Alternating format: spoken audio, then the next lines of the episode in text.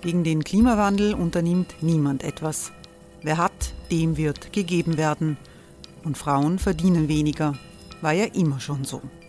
Man ärgert sich und macht weiter. Was aber, wenn nicht? Wir haben eine Idee.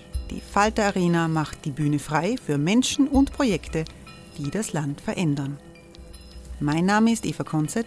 Ich leite das Politikressort im Falter. Und am Sonntag, den 26. Mai, veranstalten wir im Wiener Stadtsaal die nächste Falter Arena.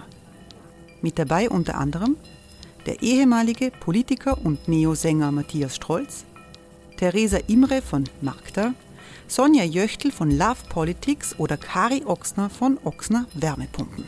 Machen statt jammern. Wir schauen uns an, wie das funktionieren kann. Kommen auch Sie vorbei. Alle Informationen und Tickets finden Sie unter falter.at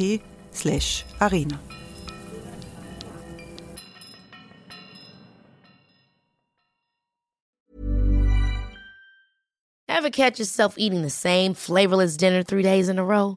Dreaming of something better? Well, HelloFresh is your guilt-free dream come true, baby. It's me, Kiki Palmer. Let's wake up those taste buds with hot, juicy pecan-crusted chicken or garlic butter shrimp scampi. Mm. Hello Fresh.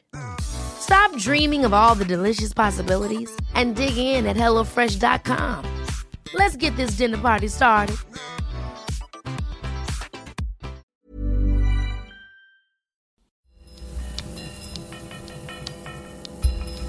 Falter Radio, der Podcast mit Raimund Löw.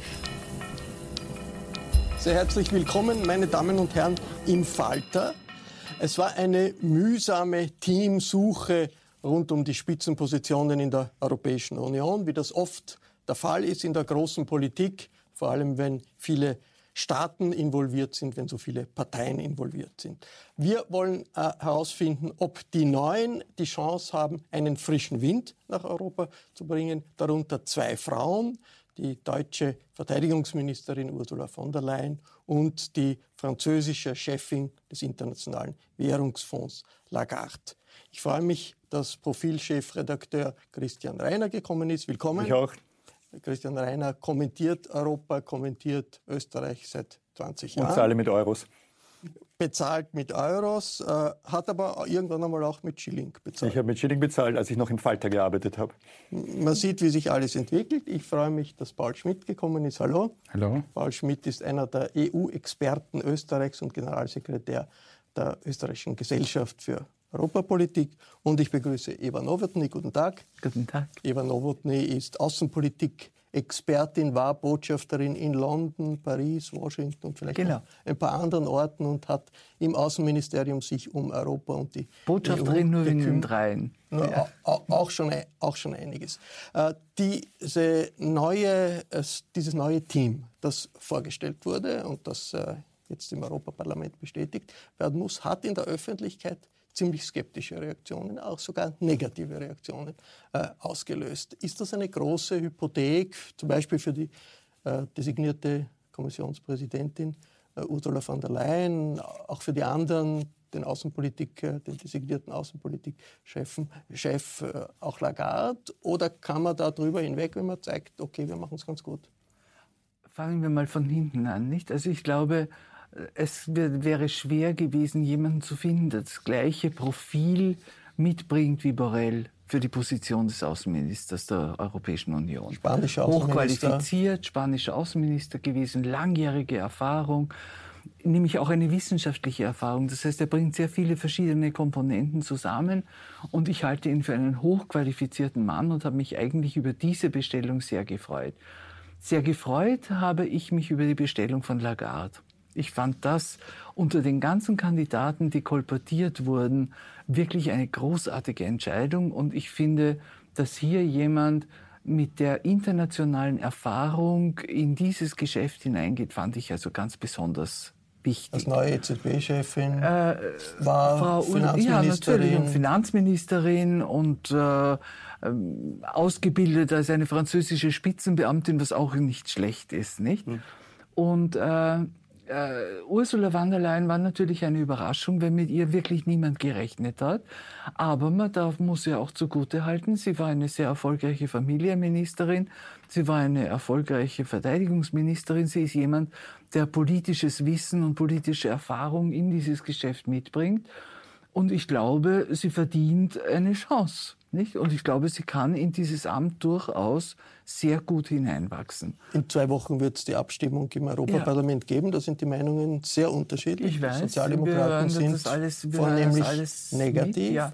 Aber es gibt ja diesen grundsätzlichen Vorwurf. Postenschacher, Hinterzimmerpolitik, alles äh, wollte schrecklich. Ich, wollte ich genau sagen. La, la, äh, ja. Fragen wir mal den, den Christian Reiner. Ist das übertrieben? Weil ich meine, in der großen, ohne, ohne Hinterzimmer gibt es keine politische so Entscheidung. Äh, man kann sich darüber ärgern. Einerseits glaube ich, dass das auf Basis der Qualifikationen äh, der Personen, wie wir gerade gehört haben, bald weggewischt sein wird. Und auf der anderen Seite so ist Politik und sich darüber hinweg täuschen zu lassen, dass das anders funktioniert, dass es hier Auswahlverfahren nur nach Qualifikation gibt, wäre, wäre absurd. Mich erinnert äh, der Gedanke daran, dass es auch anders sein könnte, ein wenig an die Diskussion um das österreichische, äh, um die österreichische Beamtenregierung. Äh, ein, ein, weiter Vergleich, also Brüssel und Wien. Dennoch, äh, jetzt zu glauben, dass man Experten von irgendwoher nehmen kann, Beamten, die irgendwas können, aber nicht Politiker, ist sehr naiv und ist auch gefährlich. Selbstverständlich braucht man äh, in der österreichischen Bundesregierung, wie aber auch in der europäischen Regierung, nennen wir es mal so, das Personalpaket, Personen, die politische Erfahrung sind, erfahren sind und auch Sachwissen haben und die wissen, wie man, äh, wie Politik funktioniert, das heißt, wie man, wie man Verhandlungen führt, wann man nachgeben muss, wann nicht, die die handelnden Personen kennen. Äh, und wenn das nicht so ist, wenn man nicht diese, diese Berufspolitiker hat, dann schaut die Welt ein bisschen anders aus. Und dass solche Berufspolitiker natürlich, und das ist die eigentliche Frage, jetzt nicht in einem sehr transparenten Auswahlverfahren gewählt werden, sondern dass da geteigetzt wird und hin und her geschoben wird. Ja, so ist Politik, äh, so war sie immer und ich glaube nicht, dass das jetzt eine Belastung ist für dieses Team. Äh, Paul Schmidt, wir haben lesen, das ist ein ineffizienter Entscheidungsprozess. Es wird oft gesagt, das, äh, äh sollte, das ist nicht transparent und ineffizient. Jetzt, wenn man sich anschaut, Koalitionsverhandlungen in Nationalstaaten, die dauern Wochen, Monate, manchmal viele Monate, müsste man dann nicht eigentlich sagen, ja, das ist ja viel komplizierter als jetzt die Verhandlung in einem nationalen äh, Parlament. Warum ist der Schein, das ist so furchtbar äh, kompliziert und ineffizient, während die Wirklichkeit ist, okay, es ist nicht im, im, ersten Anlauf gelungen, aber im zweiten, dritten Anlauf ist es, ist es dann doch gelungen, ein Team vorzustellen, das äh, äh politisch respektabel ist. Also es ist genauso ineffizient oder effizient wie auf nationaler Ebene. Es ist äh, wahrscheinlich noch ein Äußerl komplizierter, weil die Interessenslagen noch divergierender sind auf europäischer Ebene äh, mit den Kriterien, die äh, diesem Paket zugrunde liegen äh, und den Interessen, die man versucht äh, unter einen, äh, auf einen Nenner zu bringen. Ähm, das Paket ist gut. Es äh, basiert auch auf dem Prozedere, auf dem vertraglichen Prozedere. Und das sieht nun einmal vor, dass der Europäische Rat die Regierungschefs nominieren unter Berücksichtigung des Ergebnisses der Europawahl. Ähm, das Europäische Parlament hat die große Chance gehabt, in den letzten äh, sechs Wochen seit den Wahlen zum Europäischen Parlament äh, ein Paket zu schnüren, eine Koalitionsvereinbarung zu schnüren, äh, mehrheitsfähige Kandidaten im Sinne des Spitzenkandidatensystems dem Europäischen Rat vorzu, ähm, vorzu, vorzustellen, beziehungsweise zu sagen, okay, wir präsentieren euch den Kandidaten, der könnte eine Mehrheit bekommen. Mhm diese Chance haben sie nicht genützt und deswegen haben sie jetzt auch eine Verantwortung äh, bei dem Abgehen des Europäischen Rats von dem System der Spitzenkandidaten. Und es gibt jetzt den Vorschlag äh, von der Leyen, sie war nicht Spitzenkandidatin, das letzte Wort liegt beim Europäischen Parlament. Sie entscheiden, wer Kommissionspräsident wird und Sie müssen dem nicht zustimmen. Diese Idee Spitzenkandidaten äh, war ja eine Idee, äh, die ging in die Richtung, es soll demokratischer werden in der Europäischen Union. Jetzt äh, von der Leyen war keine Spitzenkandidatin, der Außenpolitikchef war kein Spitzenkandidat.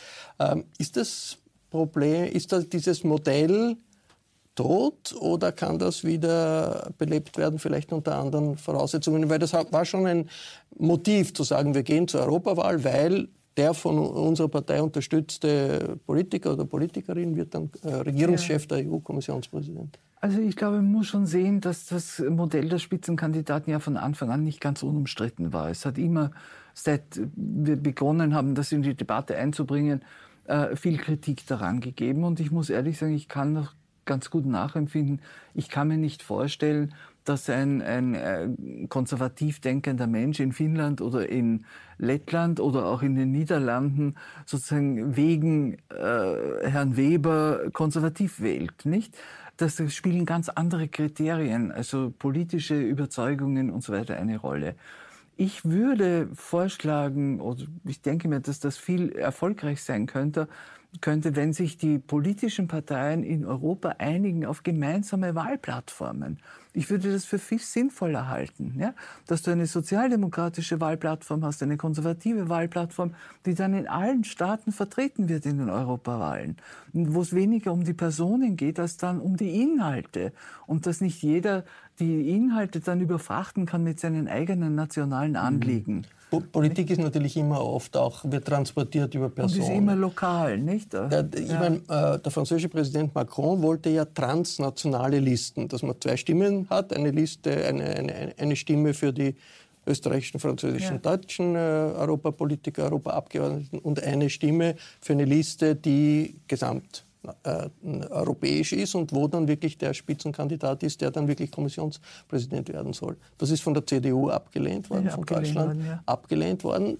Ist da jetzt vielleicht ein Schritt zurückgemacht worden, um wieder mit Energie in diese Richtung zu gehen, weil ohne, das, so Personen sind wichtig und die Spitzenkandidaten haben vielleicht ein bisschen europäischer gemachte Europawahlen. Oder? Ich bin ganz dort, wo Frau Nowotny ist. Ein Finne, ja nicht einmal ein Österreicher, hat jetzt Herrn Weber oder sonst irgendjemanden gewählt.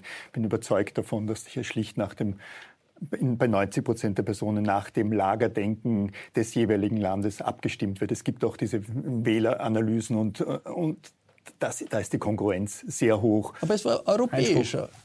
Ein, Einspruch von mir, bitte. Ja, sehr hoch, aber es ist, kein, es ist nicht ident. Darum sind die Wahlresultate auch unterschiedlich. In Österreich ist es derzeit ganz schwierig äh, zu beurteilen, weil, weil ohnehin alles im Fluss ist. Aber überzeugt bin ich davon, dass ein, wenn man Herrn Weber abfragt oder einen Sozialdemokrat, ein sozialdemokratisches Gegenüber, äh, drei Viertel der, Person, der Österreicherinnen und Österreicher nichts mit den Namen anfangen ja, das Ist vielleicht, das sind die Parteien. Vielleicht und vielleicht auch noch, noch, wenn ich mich nicht irre, das Spitzenkandidatenprinzip kam ja nur ein einziges Mal zum Tragen. Also jetzt bei Juncker, vorher, ja, Juncker, vorher nicht. Also es ist ja nicht so, wir, wir tun jetzt so, als wäre das jetzt lange gelernt. Neue Geschichte einmal. Also es ist 2014 war die Premiere genau. und es hat aber eine große Mehrheit gegeben äh, im Europäischen Parlament, der Parlamentarier, die gesagt haben, ja, das ist der Weg, den wir gehen wollen.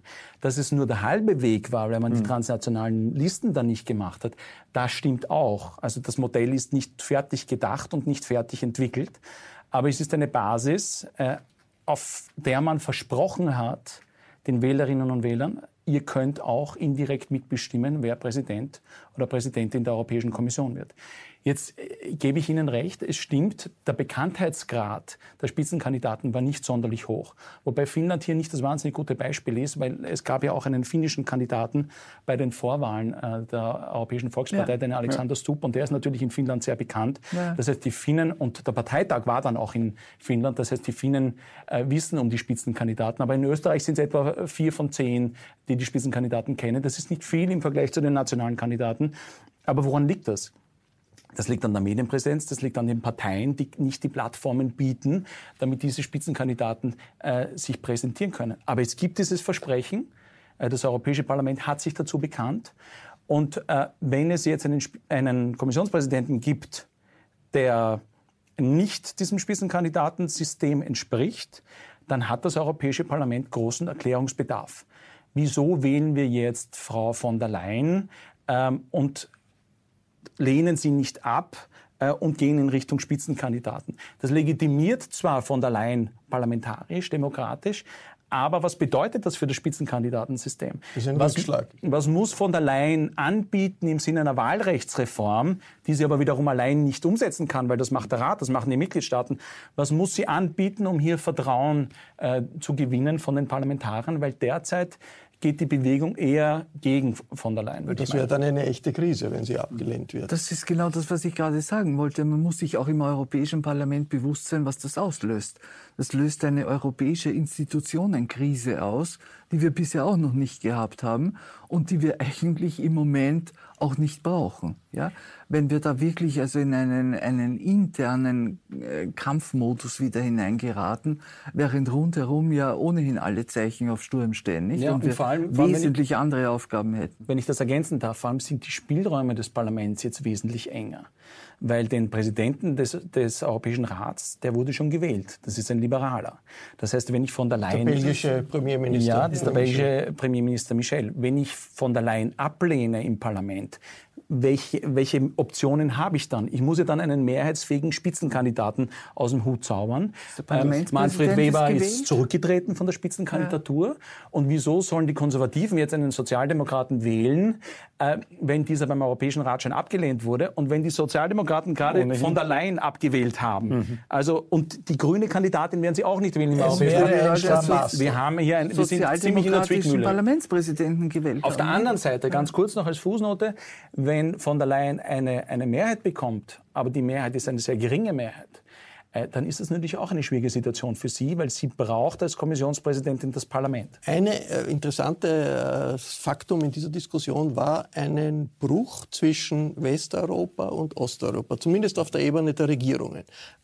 Orban hat massiv gegen Weber mobilisiert, die Visegrad-Staaten haben gesagt, Timmermans, der Sozialdemokrat, kommt nicht in Frage. Also ein Bruch, der doch gefährlicher äh, ausschaut, der aber jetzt für Orban doch, wenn man sich das politisch anschaut, nach hinten losgegangen ist. Weil es keinen Vertreter der richtigen nationalkonservativen oder rechtspopulistischen äh, Versteher jetzt gibt im Führungsteam. Was macht man damit, äh, Eva Nowotny? Also was mich am allermeisten in dieser Sache gestört hat, war die Tatsache, dass also einige der osteuropäischen oder Visegrad-Regierungschefs gegen Timmermans aufgetreten sind mit einem Argument, das einfach aus der normalen Rechts rechtlich basierten Tätigkeit von Timmermans gekommen ist und man hat das widerspruchslos hingenommen. Ja, ich fand das, ein derartiges Das heißt, er hat, hat die Unabhängigkeit der Gerichte verteidigt, der Pressefreiheit weil er genau das getan hat, was seine Aufgabe ist. Und man hat das einfach widerspruchslos durchgehen lassen. Und das fand ich ganz, ganz schlimm. Das ist kein gutes Zeichen für die Europäische Union. Orban hat äh, meiner Meinung nach den Bogen überspannt und hat einen Eschek. Das ist also im Moment ganz klar. Nach hinten losgegangen. Ist nach hinten losgegangen, ja. Ich finde äh, in der Diskussion und in dem Bild, das sich da zeigt, wie Raimund Löw das gerade dargestellt hat, einfach spannend, dass jetzt mal so deutlich sichtbar wurde, dass es zwei verschiedene Europ ja. Europas ja. gibt. Das ist überdeckt worden in den vergangenen Jahren. Es war die Rede von einer vollkommenen Integration und gemeint war eher eine, eine wirtschaftliche Integration der, nennen wir es mal, der neuen EU-Mitglieder, dass diese Mitglieder nach, sagen wir, 30 Jahren äh, in vieler Hinsicht nicht voll integriert sind, dass sie nicht zu den Werten stehen, zu denen für, die Westeuropa oder die westliche Welt über viele, viele Jahrzehnte davor schon gekämpft hat, war nicht sichtbar. Es ist auch nicht dann sichtbar, wenn jetzt Bulgarien oder Rumänien die, die Präsidentschaft innehat, weil das ist eine geografische Frage, aber nicht eine, jetzt noch weniger eine Machtfrage. Jetzt wurde sehr deutlich, dass diese Integration äh, ein, ein, ein Trugbild war, auch eines, das wir äh, Journalisten sehr, sehr oft gezeichnet und gemalt haben. Nicht, weil ich glaube auch, sie, in Prag bei dem, sind sie mit, mit, mit Europa Ja, aber das ist eine, eine sehr, sehr gegangen. kleine Minderheit, die auf die Straße ja, gegangen ist. Ein Viktor Orban, ein Viktor Orban hat natürlich in, in Ungarn eine die, die Mehrheit hinter sich, das ist populär, was er dort tut, nur, nur weil er äh, die Pressefreiheit einschränkt, äh, das schadet ihm nicht. Also ich finde es wichtig, und Ivan Krastev betont das ja auch ja. immer wieder, zu sagen, Achtung, es gibt hier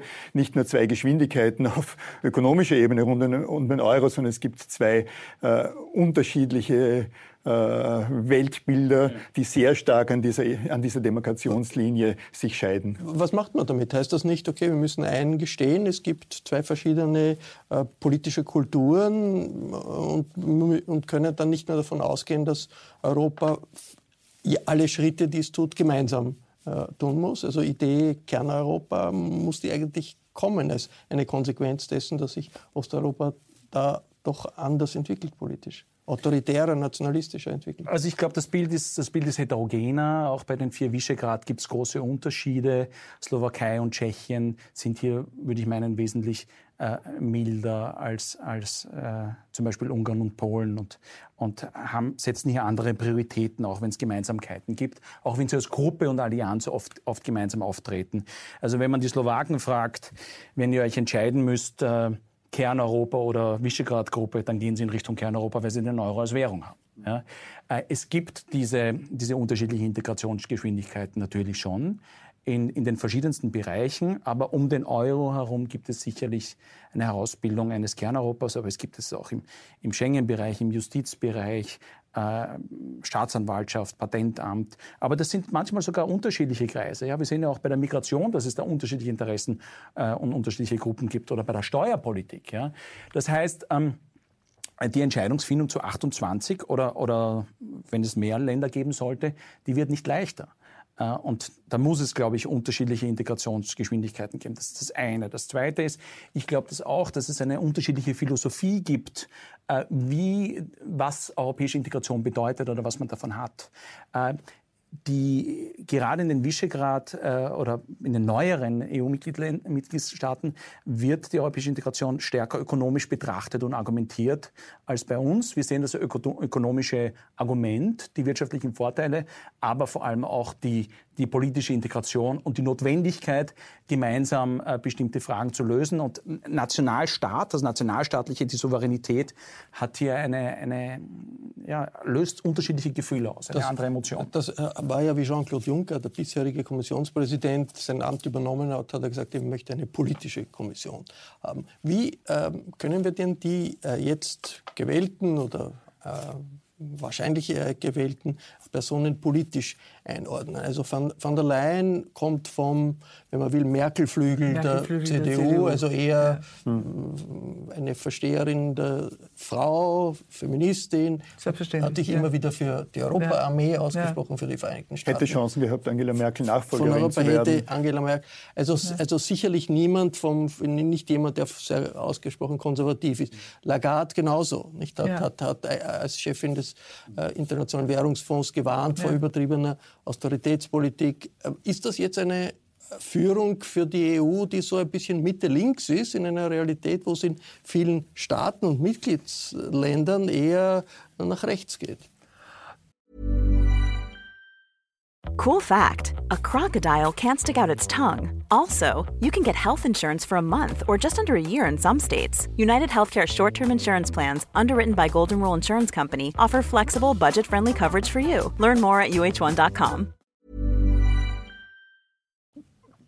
Das könnte man wahrscheinlich so sehen, wenn du noch dazu rechnest, dass wir gerade heute Vormittag einen Sozialdemokraten, einen italienischen Sozialdemokraten, zum Parlamentspräsidenten gewählt haben. Nicht? Also das heißt, es, es ist hier jetzt ein, ein Parteienspektrum mit Louis Michel, äh, der aus dem liberalen Flügel kommt, aber auch eher... Sein Sohn ist das da, Charles Michel. Ja, ja. Charles, Charles Michel. Entschuldige, Charles Michel. Louis Michel, Louis Michel war der, der Papa, ja, den der Abgeordnete ist ja, Europaabgeordnete. Ja, ja. Äh, wo also ein, ein, ein sehr breites Parteienspektrum äh, äh vorhanden ist.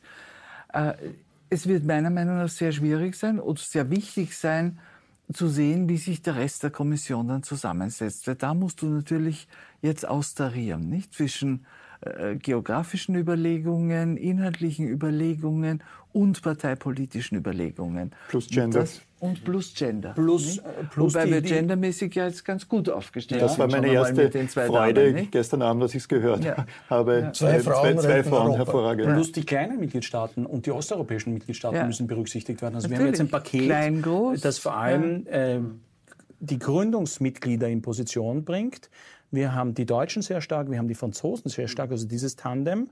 Ähm, wir haben die Spanier äh, mit, mit dem Außenbeauftragten, wir haben die Italiener äh, mit dem Parlamentspräsidenten, aber wo bleiben die kleinen Länder, wo bleiben die no nördlichen Länder, wo bleibt Osteuropa in diesem Deal? Wir haben die Spitzenkandidaten nicht in äh, erster, nicht an erster Stelle, aber wir haben die Vizepräsidenten äh, Timmermans und Westhager. Das heißt, Osteuropa wird Timmermans nicht verlieren. Der wird ihnen ähm, der wird ihnen bleiben.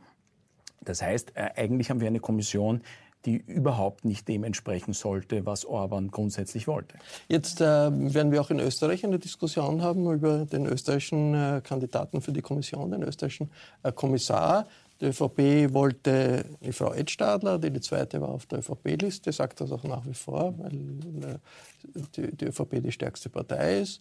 Wie soll man damit umgehen? Wir haben jetzt das freie Spiel der Kräfte im Parlament. Äh, was gibt es für Optionen? Das muss ja passieren, diese Entscheidung, bevor es äh, die nächste Bundesregierung gibt, die gewählte Bundesregierung. Hoch, hoch, hoch, hochkomplex, weil wie es verfassungsmäßig ausschaut, wissen wir wahrscheinlich alle. Äh, Im Prinzip, zwar? Äh, im, im, Prinzip, im Prinzip äh, kann, kann die Bundeskanzlerin da jetzt sehr eigenständig agieren und, und, im und Einvernehmen, im Einvernehmen, im Einvernehmen mit dem Hauptausschuss. Aber so einen richtigen Auftrag kann sie von dort nicht bekommen. Also sie könnte, muss Einvernehmen suchen. Also ihre Macht dort ist sehr groß. Äh, und es gab äh, Gespräche mit den Journalistenrunden in den vergangenen Wochen, wo genau darüber gesprochen wurde, weil wenn man sich ansieht, was passiert in diesen fünf Monaten des Interregnums mit einer Regierung eigentlich und wo ist der größte Kollateral, mögliche Kollateralschaden, sei es für Sebastian Kurz, sei es für Österreich, dann ist es schon dieses, dieses Europapaket, weil da plötzlich viel weniger Macht oder gar keine bei der ehemaligen Regierung liegt. Äh, Frau Edstadl, die gesetzt war und angeblich sogar gesetzt war für ein, für ein, ein, ein mächtiges mit Asyl und Migration äh, befasstes Kommissariat hat nun keine allzu großen Chancen, dieses oder, oder irgendein ein, ein Kommissariat zu bekommen. Vielleicht aber doch. Also ich habe keine Ahnung, was passieren wird. Und ich hatte vor kurzem auch den Eindruck, dass die Frau, Frau Bundeskanzler auch nicht wissen wird, wie sie sich da ins Einvernehmen von, da, von der damals noch nicht bestellten zukünftigen Kommissionspräsidentin äh, agieren wird.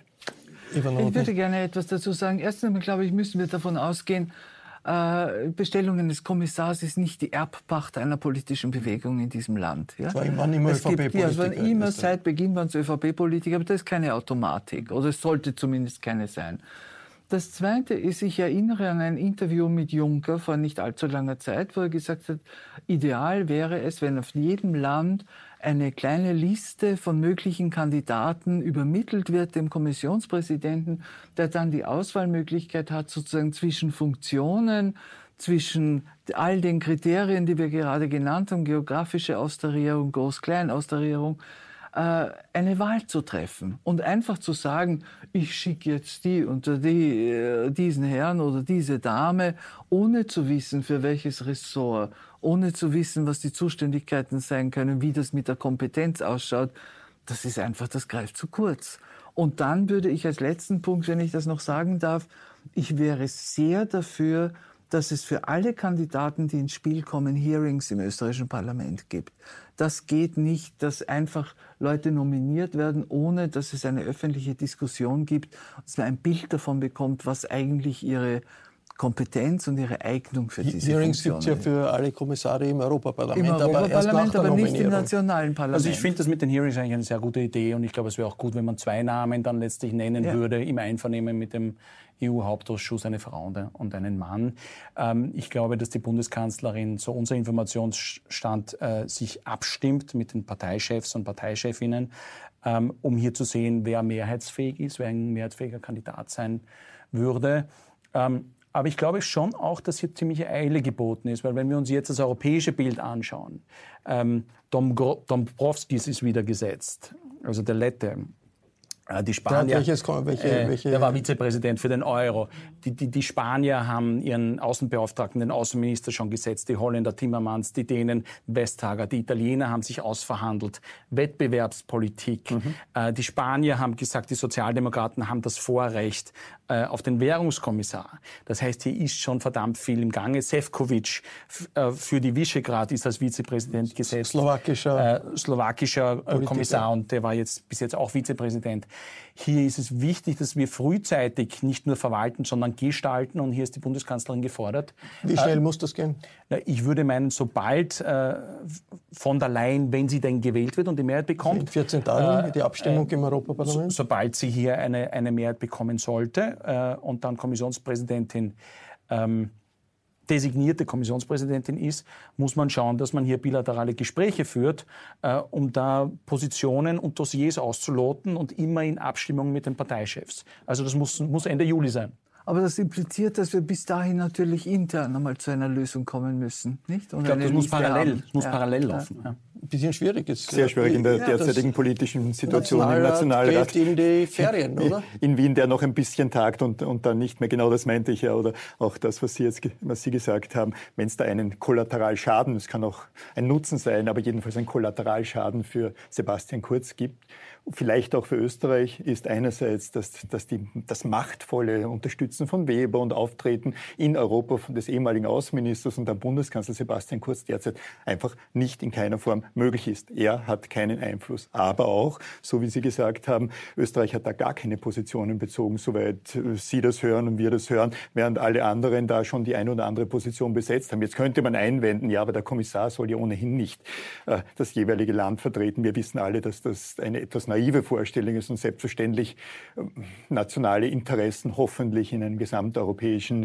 äh, der, der österreichischen der westeuropäischen Idee entsprechenden Form hier durchaus zum Tragen kommen. Und Österreich hat nichts gesetzt. Äh, Ivan Nowotny, was werden inhaltlich die allerwichtigsten Prioritäten sein für die neue Führung? Ist das äh, gut Brexit mit Sicherheit? Das wird äh, im, im, Herbst uns alle beschäftigen. Aber zum Beispiel Flücht, die Flüchtlingssituation. Wir haben den Fall gesehen in Lampedusa, der Kapitänin von Sea-Watch, die, die festgenommen wurde, wie sie Flüchtlinge an Land gebracht hat und das allgemein als, als Schande für Europa interpretiert wurde. Die ist jetzt wieder frei, aber bekommt vielleicht ein Verfahren. muss da etwas passieren, damit sich nicht weiter auseinanderentwickelt und auch die nationalistischen, ja. nationalen Emotionen gegeneinander in, in Europa stärker werden? Ich würde da vier verschiedene Punkte anführen. Das erste ist meiner Meinung nach das äh, der Brexit. Brexit ist ein, ein ganz dringendes Thema. Das muss also im Oktober in irgendeiner Form gelöst werden. Und das wird die erste große außenpolitische Aufgabe,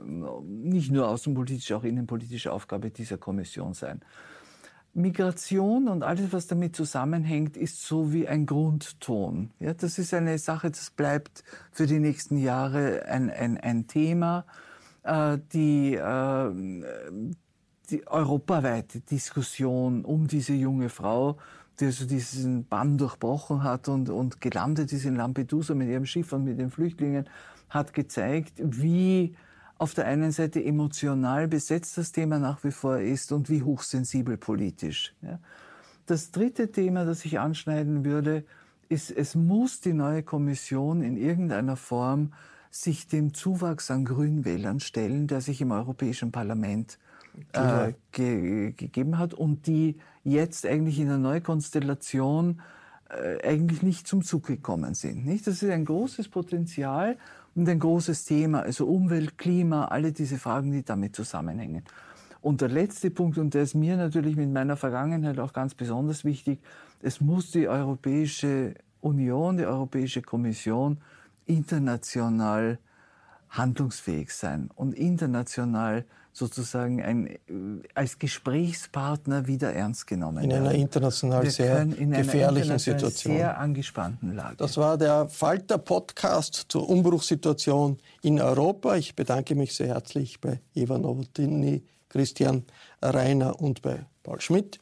Europäische Debatten können Sie jede Woche lesen im Falter. Damit Ihnen nichts entgeht, empfehle ich Ihnen ein Abonnement des Falter. Ein Abonnement des Falter kann man auch online bestellen. Das geht über die Internetseite abo.falter.at. Und noch eine Durchsage für den Falter-Podcast. Wenn Sie hören wollen, was George Soros letzte Woche in Wien gesagt hat, äh, der von den Rechten bekämpfte amerikanische Millionär und Sponsor, dann checken Sie doch den Falter-Podcast am Wochenende. Dort ist Soros ab Samstag zu hören. Über die Internetseite www.falter.at-radio ist das möglich. Der Podcast ist gratis und ich verabschiede mich bis zur nächsten Folge.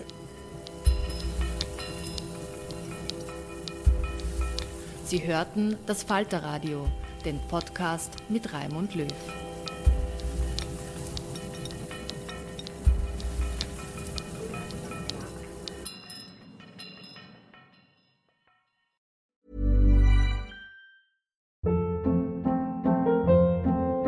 Hold up. What was that? Boring. No flavor. That was as bad as those leftovers you ate all week. Kiki Palmer here, and it's time to say hello to something fresh and guilt-free. Hello Fresh. Jazz up dinner with pecan-crusted chicken or garlic butter shrimp scampi. Now that's music to my mouth. Hello Fresh. Let's get this dinner party started. Discover all the delicious possibilities at hellofresh.com.